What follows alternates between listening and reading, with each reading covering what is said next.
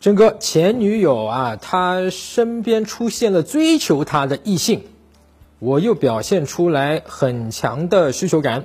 他说放过他，哎呦，他已经跟你说放过他了。哎呀，我用了道歉挽回，嗯，这个地方不应该用道歉挽回啊，你这个地方不是道歉挽回啊，你搞错了。他说做朋友，呃，我也说了尊重他的想法，之后应该使用什么方式？是断联还是半线连？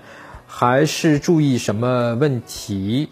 哎，你既然去用道歉挽回，然后你能够用到这些我们的这些方法断联啊、半仙的，你肯定看过我那个挽回他了，对吧？那么看挽回他里面其实专门有一章我们专门讲过的，就是当出现了有一个呃第三个追求他的男性，对吧？那那个时候我们该怎么做啊？啊，我就总结一句最简单的，就是说我们要完全当做那个男生不存在啊，完全不存在，你视而不见，你知道吗？就是说在你心目中你传递一个什么浅沟通呢？就是。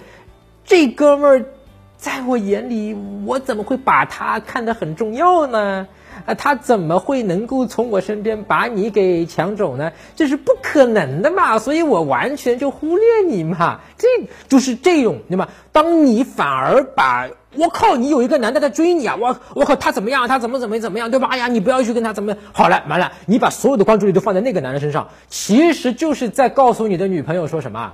我知道我几斤几两，我比不过他了，他比我厉害多了。我靠，这个信那个浅沟通信息一传递给你女朋友，你女朋友立刻就对你没吸引了，然后真的就被他拐跑了，你明白吗？完了，你还是用很强的这种需求感，对吧？巨大的需求感，然后去告诉他。这个哦，我我我很介意那个那个男生，当然我知道你肯定是介意的，对吧？就是我们很多男生如果发生这种问题呢，肯定呢多多少少是介意的，但是这个介意的一个核心点。还是归结在你自己的自信身上，所以从长远呢，我觉得对你来说呢，你还是要呃从内心建设去入手，看看呢你在那个当下，就是那个嫉妒啊，这个怕自己的女人被那男人抢走啊，那种害怕，其实它的核心是什么呢？就是在你的潜意识里面，你会认为我跟那个男的比起来，我没有竞争力。对吧？其实是一个呃不自信的一个表现。那么这个不自信是潜潜藏在你的这个潜意识里面的。我们如果能够用瞬间自信的课程里面我们讲过的觉自信把它挖出来，那么这个事情就长远的能够去破解。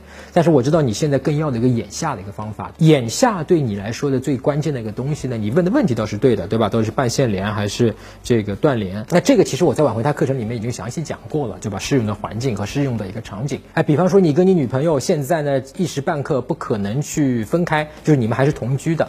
你们一起做饭的或者怎么样的，那你不可能做到断联，对吧？你因为你下班或者放学回来一看到他，对吧？你不可能一句话都不跟他讲，那你显得很小气、很无理，这是不可能的。所以呢，如果是这种情况啊，甚至你们共同有已经有孩子的情况下啊，那么你更不可能去断联，那你不负责任，对吧？你还是个男人嘛。所以呢，这种情况下呢，就是只能是半线联。但是如果呢，你跟他本身又不住在一起，又没有工作上的关系，也没有谁欠谁的，就是纯粹是一个感情的一个关系，你明白吗？那么这种情况就是断联。好吧，那挽回他，我估计，我从你的问题我已经知道你已经看过了，我就不跟你讲了。但是呢，你另外一篇你再去复习一下，就是关于需求感的，就是这种做法呢会杀死你跟女生的关系。就我是讲那个需求感那篇文章章啊，你可以在我的微信公众号，就是在微信公众号上面搜索“陈真”，成功的陈，真假的真俩字儿，关注我的微信公众号“陈真”之后呢，编辑回复“需求感”三个字，你就能够再复习一下。打开微信，点击上方搜索，输入“陈真”，成功的陈，再点搜一搜。